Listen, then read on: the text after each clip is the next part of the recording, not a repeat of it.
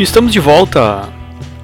E o Metallica lançou na última sexta-feira, dia 28, o seu novo álbum, Metallica in San Francisco Symphony, o SM2, já devidamente liberado para audição nas plataformas digitais. O trabalho traz o registro das apresentações que a banda fez com a Sinfônica de São Francisco, nos dias 6 e 8 de setembro do ano passado, revivendo as performances históricas de 1999, capturadas no álbum SM, e que acabou vencedor do Grammy. O SM2 é um marco na discografia do Metallica, tanto sonora quanto visualmente. O álbum, produzido por Greg Fidelman, com James Hetfield e Lars Ulrich, captura mais de duas horas e meia do grupo, unindo forças com a Sinfônica. A edição leva a assinatura de Joe Hutching, e tanto o áudio quanto o visual foram levados para o nível de excelência, a partir da versão teatral de outubro de 2019, que foi exibida em mais de 3.700 cinemas em todo o mundo. É realmente imperdível.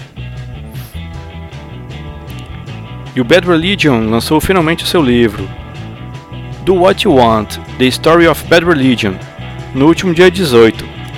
Os caras completam em 2020 seus 40 anos de estrada e resolveram contar a história de toda a sua carreira. A lendária banda californiana contou com a ajuda do escritor Jim Roland para que seus quatro principais membros dissecassem suas aventuras rock and roll das últimas quatro décadas. Desde sua formação em 1980, o Bad Religion se tornou uma das bandas punk mais influentes e consistentes da história. O grupo experimentou muitos altos e baixos, e pela primeira vez os caras resolveram revelar todos eles.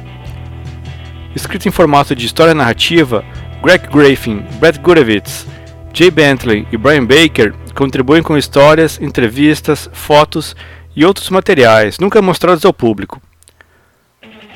O livro também contará com entrevistas com ex-membros, roadies e amigos famosos. Está à venda por enquanto somente em inglês na Amazon. Tem 336 páginas e custa, entregue no Brasil, 180 reais. E o Smashing Pumpkins lançou também na última sexta-feira, dia 28, nas plataformas digitais duas novas músicas, intituladas Sear e The Color of Love.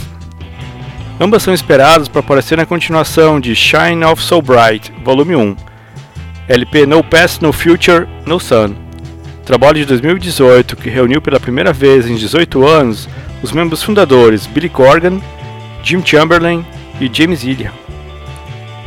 A previsão é que o novo disco seja lançado ainda este ano, mas ainda não há data de lançamento definida. Em comunicado à imprensa, Corgan se limitou a descrever a importância do encontro do trio.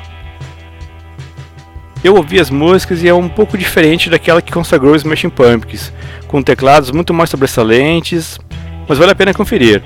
É sempre Smashing Pumpkins. Vamos com mais um bloquinho musical com Jack Johnson e o Led Zeppelin.